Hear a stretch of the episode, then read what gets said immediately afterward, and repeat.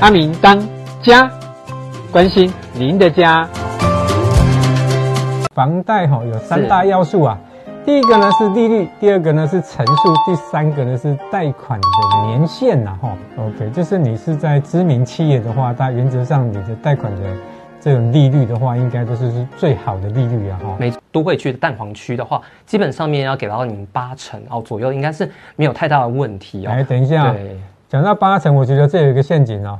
嗯，我们很多的那个消费者哈，他们在。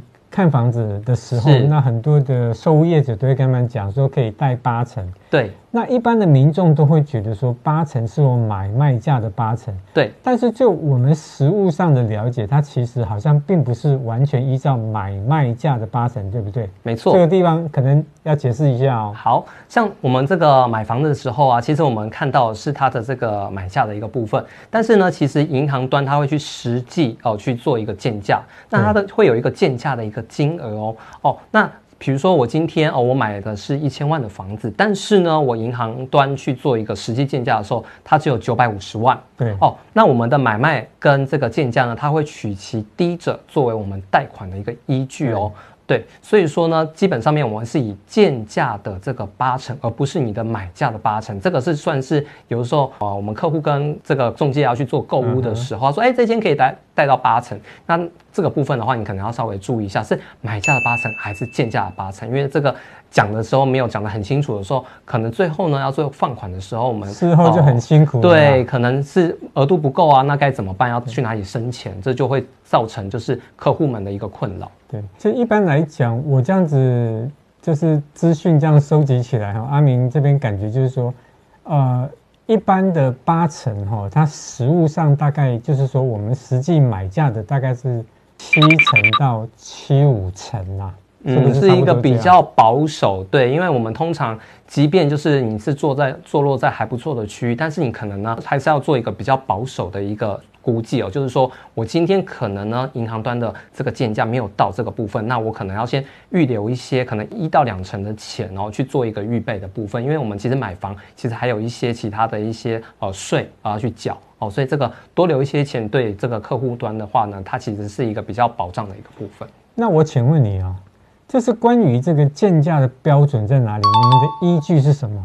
建价的话呢，其实呢，他会去参考我们的实价登录的一个部分，还有就是目前这个区域哦，它的这个房房市的一个情形，他会去综合的去做一个评估，这样子哦，可能是去年度一百零九年度哦，可能单平才三十万，但是到一百一十年度的时候，可能单平有可能到四十万哦。那金融单位呢，当然还是会是以一个比较保守。的一个部分去做一个这个建价，但是呢，他也会去参考实际上面呢这个房市的一个涨幅的一个情形去做一个微调。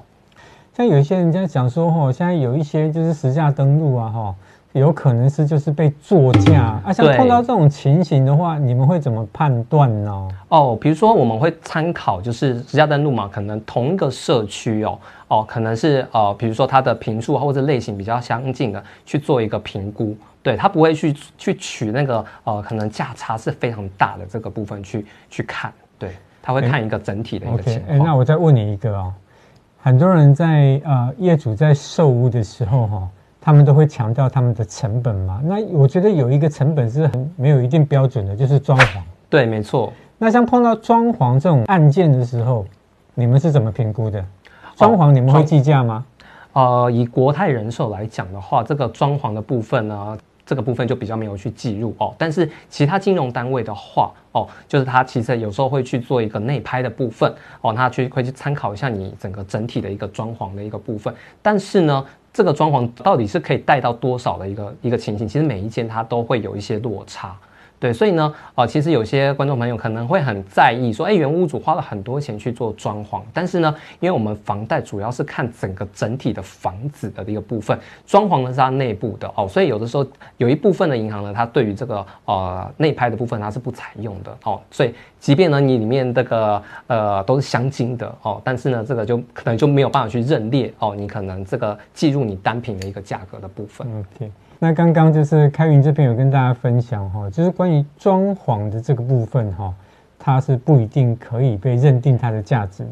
那所以呢，就是有很多的这个业者，他们他谈到就是这个啊屋主的装潢的部分，那大家还是要谨慎的评估了哈。对，综合去评估一下。那尤其刚刚有讲这个重点，大家一定要注意哈，就是说一般来讲，银行端的估价它不会不太会用你就是买卖价的的层数去估，它会用用他们实物上的机制去估。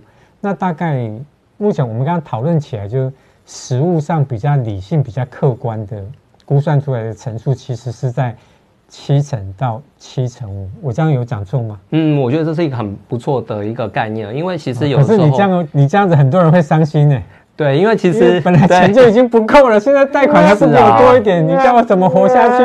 对，因为其实有时候我们这个房市的变化，其实是我我自己哦看今年一百一十年，它的变化其实是蛮大的哦。像以台中市来讲的话，我个人觉得说，有的时候我们这个银行端的一个这个建价都赶不上那实际的那个呃这个房价的一个部分，会有这样的一个情形。但是其实我们也是会。去多方的去修正哦，尽量让我们的接那个建价的部分接地气就对，对，接近我们的买价，避免怪不得你看，怪不得嘛，Top One 嘛，对不对？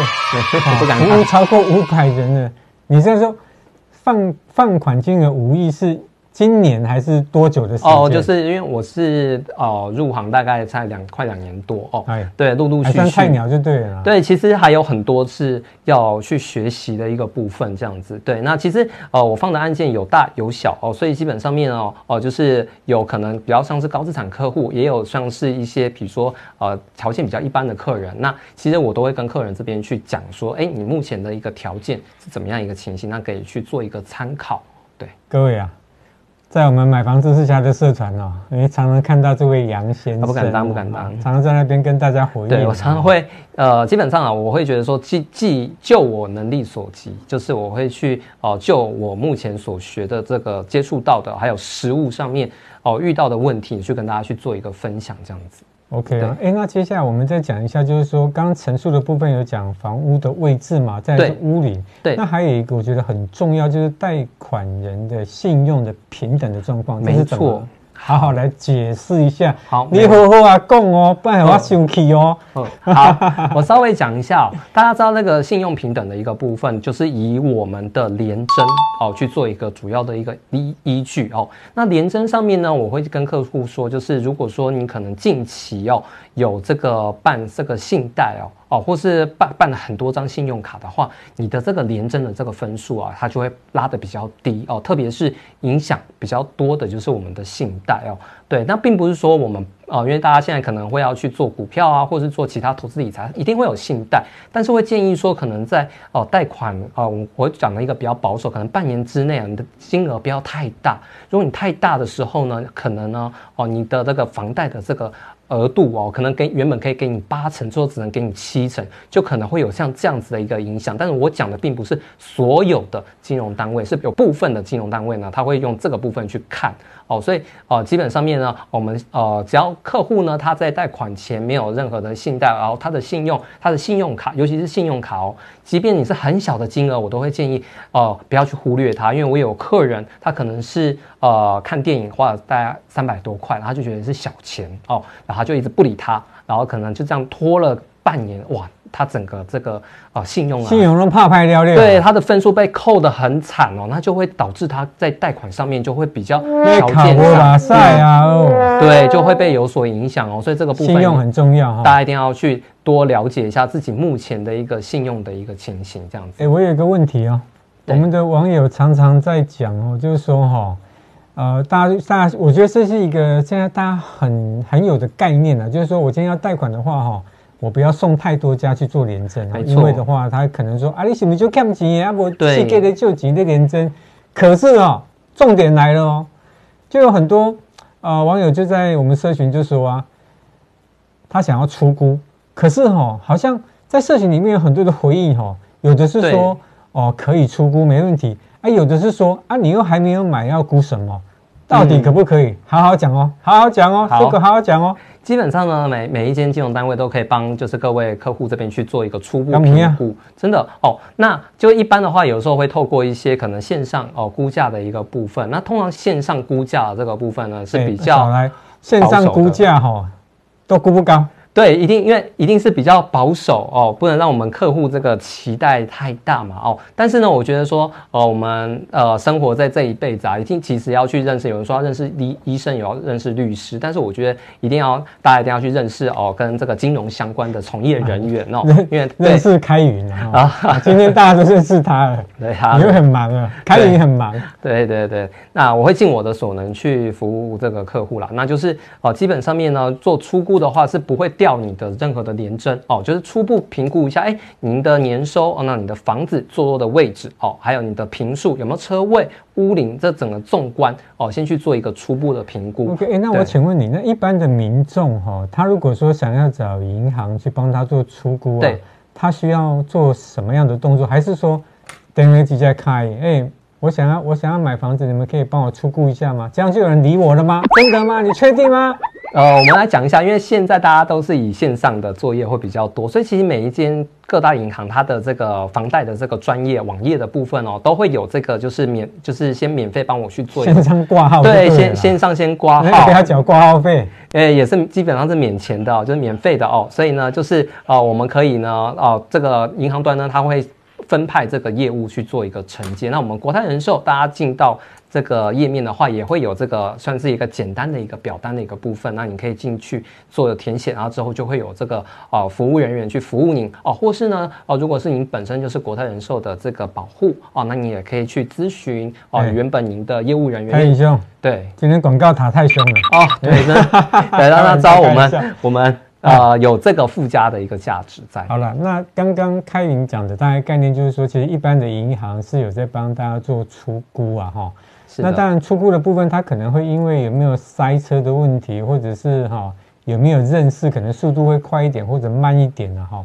那大方向的话，就是说啊，这个出估的部分，这个服务是有的啦哈。对。那我要再问一件事情，刚刚讲的陈述哈，对，我觉得除了就是正常的房屋的估价以外，它还有一个很重要的叫做负债比，对不对？没错。哦，负债比的部分，对，那一般我跟大家说一下我们的负债比的一个情形的话，我们会、欸、这个好好说，好好说。嗯好，我们会先以呃各位的这个月薪哦去做一个基准哦，就是哦我今天这个贷款呃的一个这个金额会占我的呃月薪大概是多少趴哦，大概是落在可能百分之六十到七十，因为每一间的呃银行对于它的这个收支比的这个认列的这个比数比例是不太一样的哦。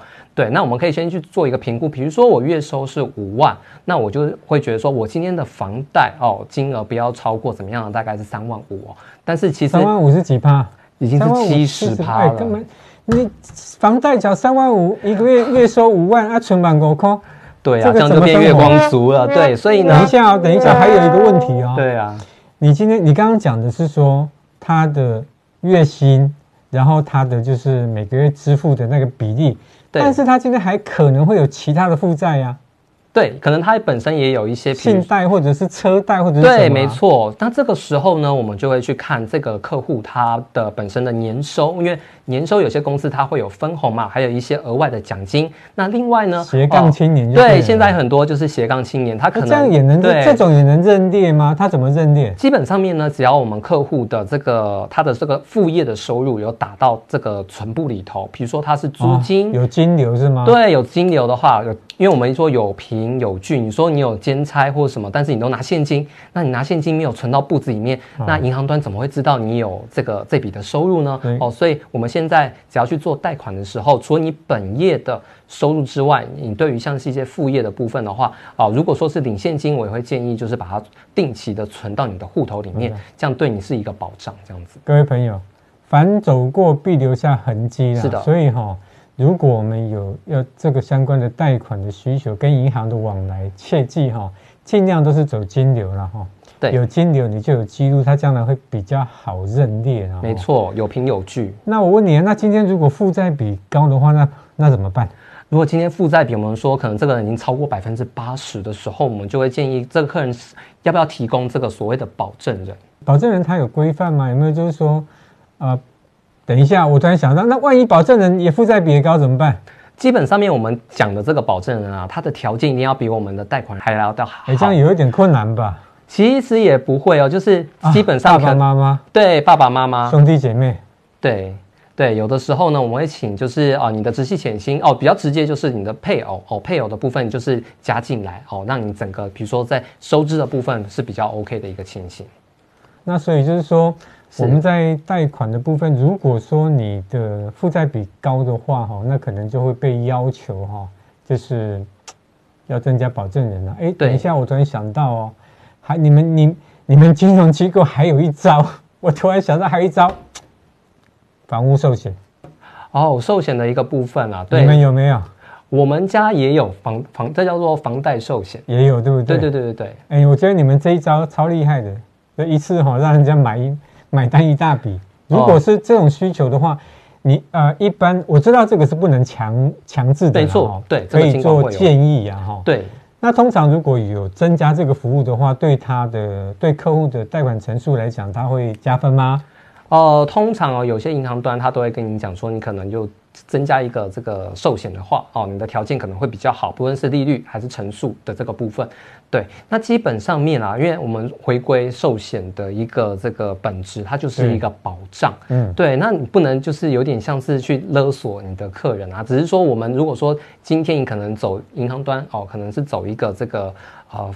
配套的一个方案的时候，你如果哦有有买的话，那我可以让你的条件给你一点方便的，对，会有一点。但是其实对我们寿险从业人员啊，这个其实是不 OK 的，就是因为我们哦，除非今天客户奖金不高是吗？呃，一般是说这个金管会是会去做一个管制啦，就是我们不能就是怂恿保护说，就怂恿客户说，你今天买了一个这个保险之后，你的利率会怎么样怎么样？因为这个是违法的哦，我可以跟大家说，其实他们都会暗示一下啦。对，暗示一下，对不对？对，有些会暗示。然后我我是比较直接，我就会跟客户说：“哎，你现在的条件是怎么样一个情形？”对，就是哦、呃，我觉得就是讲清楚、说明白，那客户他也不会比较安心，也不会觉得说心里会有负担，说：“哎，我是不是一定要去做这件事情？那没有的话，我是不是就买不到房子了？”对，所以 OK，嗯，所以以贷款的陈述来讲哦，还是第一个重点就是你的物件的位置啊，你买的房子在哪里？那第二个就是屋龄呢，也不要太久了。没错，太久的话还是一样，你地点要好了。又是地点，那全部都地点好，那地点不好了都不用生活了吗？也不是这样，也不是这样，也不是这样，不是这样。开个玩笑，对对对。那再来就是贷款人的信用平等的状况哈。那以贷款人信用平等的状况，刚刚有讲到，就是说我们平常的债信哦一定要维持好。再来就是说。啊，现在人都很容易兼差，会有一些斜杠的状态。没错。那如果有这样的相关的这个收入的话，记得一定要走金流哈，不要就是走现金，因为它是没有办法去做确认的。没错，没错。那还有刚刚就讲，这有一个重点，就是说，其实现在的银行很多，他们都有提供出估的服务啊哈。那当然就是我们今天有事情要请人家帮忙，就是口气要好一点嘛。嗯。他把给的然后啊，不然就找认识的人。但是，一般的这种代书啊，哈，或者是一些啊售物业者，他们也都会有认识的银行，没错，那这个也是可以多互动的，对吧？对对对，有时候会请代书，就是他可能会哦帮你 pass 个可能两三间的银行的业务端去做，因为代书以他的专业，他会觉得说这个物件的话是哪一间银行，因为我们不能说有百分之百好的银行哦，就是他会去评估说，哎，目前是以哪一间对这个贷款人是比较有利的这样子。哎，那我问你一件事情哦。刚刚讲到那个电影票哈，就刷卡之后没有去付啊。对。那他如果他发生了这样的状况，那他有没有补救的机会？他的人生能不能重来？呃，基本上面有的时候也是要看这个，我们一定会有补救啦，就是可能是业务的功力啊，或者是有的时候可能就会请他可能再拉个保证人，又是保证人，对，有点困难，让整整体的条件就是，其实基本上哦、呃，业务要送件的话，一定这个报告啊，一定要让他整个哦叙述是完整的哦，就是有时候会说客客户是没有这个意思，而不是要迟缴，但是真的是不小心或者怎么样，这个有的时候啊，其、呃、实也要也是要看这个业务的他的一个在写报告的一个。功利的部分，OK。那一般来说，阿明这边了解就是说，当你的信用发生了瑕疵哈，那其实就是在这个呃这个征信的这个机构，它会留存一段时间啦。对。那在这一段时间里面，确实如果说我们要再去做贷款相关的这个信用的这个部分，是真的是会有一点难度的。对，会有。但它有一个时限，那那个时限过了之后哈，不一定要在原银行了哈。那时限过了之后，你可以到。另外一家银行，对对对，尝试看看，是是是，因为对另外一家银行来讲，你是一个白纸，而且是你有在使用这些信用的记录，所以他们会觉得你是美外 K 哦。嗯、对，这样子有一点泄题的，这样会不会很不好意思？好哦。那刚刚讲完这个部分，就陈述的部分，那再来就是我们讲就是贷款的年期哈。对。那我们知道以前我们在贷款的部分都是有二十年，最多是三十年，最近竟然有搞到四十年，我觉得这个是有一点夸张。四十、啊，今天如果是以以一个四十岁的人来讲啊，贷款四十年还完的被找回来，对呀，做阿公啊呢，真的，而 且搞不好还没有还完就已经升天做仙啊。哎，对啊，也是有这个风险在。解释一下，解释一下。对啊，因为基本上面我们都是以表定的二十年，这个是一个就是金融单位打出的一个安全牌啊。但是如果说今天客户的这个条件还不错，或者他的坐落位置还 OK 哦，还有它的屋龄没有到很旧的话，我们还是有机会做做到三十年。但是我问你一下，打岔一下，不好意思哈。我知道有一些银行，它会用屋龄跟贷款者的年龄哈去相加。对，一般这个大方向是怎么怎么加的？就是我们基本上就是你的屋龄加上你的贷款年期啊，千不要大于这个七十啊。因为其实这个这是都是这样吗？还是说有的会比较少一点，有的还会多一点？对，其实每一间的这个算是它的规矩哦，就是内规的部分都是会有一些的差异。但是大家就是大方向就是大方向是这个样子。对对，对我们贷款人的另外我们。贷款人的年纪啊，也不能太老，因为我之前就呃说什么要用妈妈的名义做贷款，然后呢，我说妈妈几岁？他说七十，我说哦好，然后你有没有想要贷款的年期？他说、呃、我想要三十年，然后我就直接跟客户说啊、呃、这有困难，因为大家你看哦，七十加三十已经多少了？那妈妈还在吗？这个是很大的一个问号嘛，对，所以我们其实呃同时要考虑到屋龄之外，还有我们贷款人的年纪哦。这是都有相关的，可是有一个问，这个这个问题，其实在问题在在社团常常发生哈，就是说，呃呃，因为因为现在大家知道嘛，就养儿不一定防老了哈，对，所以有很多长辈他其实现在不会很轻易的就把他的这个房地产就是是。他的子女嘛哈，对，那也希望就是说在在可能有一些自己的用途啊哈，那。那就就会有一些一些长辈就来问了，就是我要贷款，但是我儿子做保证人可不可以？那我发现这种问题哈，嗯，在在某个程度来讲，我觉得也是蛮觉得也蛮合理的，因为这个房子，对啊，他将来这屋主怎么样的，反正他就是他儿子会继承嘛，是。那他儿子如果是保证人的话，那就是跑得了和尚跑不了庙嘛，嘿，也也可以这样去说。很奇怪啊，就是银行端好像对于这样的。状况不是那么的容易接受哦，对，讲一下讲一下这个你要讲清楚哦。好，因为其实针对哦贷款人的年纪哦哦，其实基本上面呢，我们有就是说不能太老啊，还有他是不是还有这个他还有一些呃，比如说退休金的这个部分。对，那如果说以贷款人的年纪过老的时候，我们一样有的金融机构可以贷，有的不行。那可以贷的情况之下，他可能的年期的部分就会有所被压缩哦。对，有所压缩。就比如说，我们可能父母已经超过六十五岁了，要去做贷款的时候.你要做到三十年，那就会有这个难度在。啊，我了解你的意思，就是说，基本上还是可以贷，只是它的年限会比较短，对，就会被压缩。我我之前哈，大概在应该是在一年多前吧，那时候有一个老伯伯哈，他就是有透过社群来、嗯、来找我嘛，来问说。他能不能贷款？那他那时候跟很多单位，他那房子没有贷款哦，在台北市哦。嗯。那他想跟很多贷款单位贷款，而且他是想贷，我记得好像只想贷一百万还是两百万？对。银行都不贷给他哎。啊，这么严重？对，对，那时候。那时候他没有认识你了，啊，对，因为有的时候我们会去看说，哎，这个贷款人啊，他即便已经到了退休年龄，那他是不是有退休金，或者是呢，他是不是包租公，或是包租？等一下，我想起来，他没有退休金，他只有那个年金哦，年金的部分其实有时候也是可以做一个认列，对，还有他的租金的一个部分，嗯，对，所以刚刚讲的屋龄的部分就是说，对。大方向就是说，乌林家在借款人的年纪不要超过七十岁了哈，就七十岁的上下了。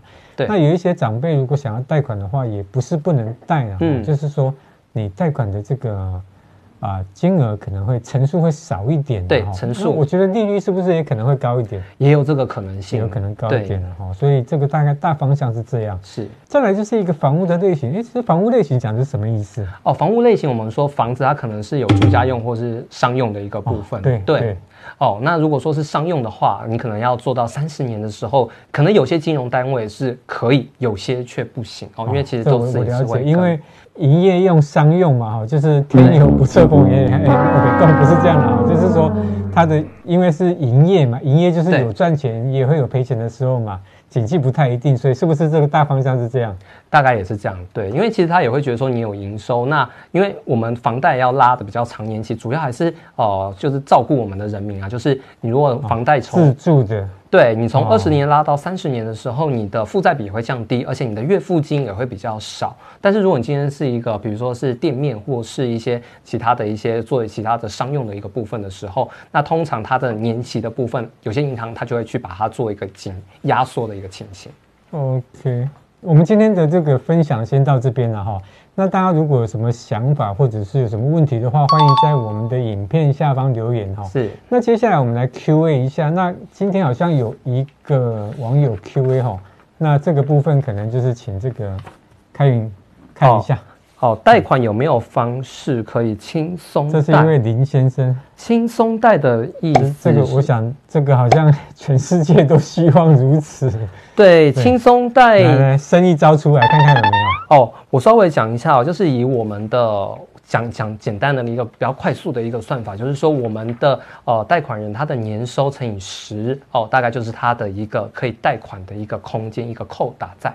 那如果你是低于这个扣打，你没有要贷很多哦，因为哦、可能你年收一百，那我可以贷到一千万。那我今天只要跟银行贷这个三四百万，那基本上面它其实很容易就会过关。但是如果说你今天可能要贷到八百或八百五以上的时候，对他可能就会比较。困难一些，这这问题我看怪怪的，有没有方式可以轻松贷？这是什么意思啊？嗯，轻松贷的话，因为所有的贷款都应该是有一定的流程嘛。对，一定要跑一下那个征信的一个流程的一个部分，对？就一定流程要设定要干什么？所以说有没有可以轻松贷？哎，这个林先生是不是您关于您的这个问题？我现在建议您是不是再再稍微详细叙述一下哈？这样会比较容易回答，对对对，会比较会比较清楚，说哎，真正想要了解的一个部分是哪一个情形这样子。好哦，那今天的阿明当家，我们就到这边就节目就结束喽。那大家呢，如果有想要知道或者要想了解的主题呢，可以在我们的影片下方留言告诉我们。那也别忘了哦，多多鼓励我们，按赞、留言、分享哦。那我们要下节目喽，大家再见，好，拜拜，拜拜，拜拜。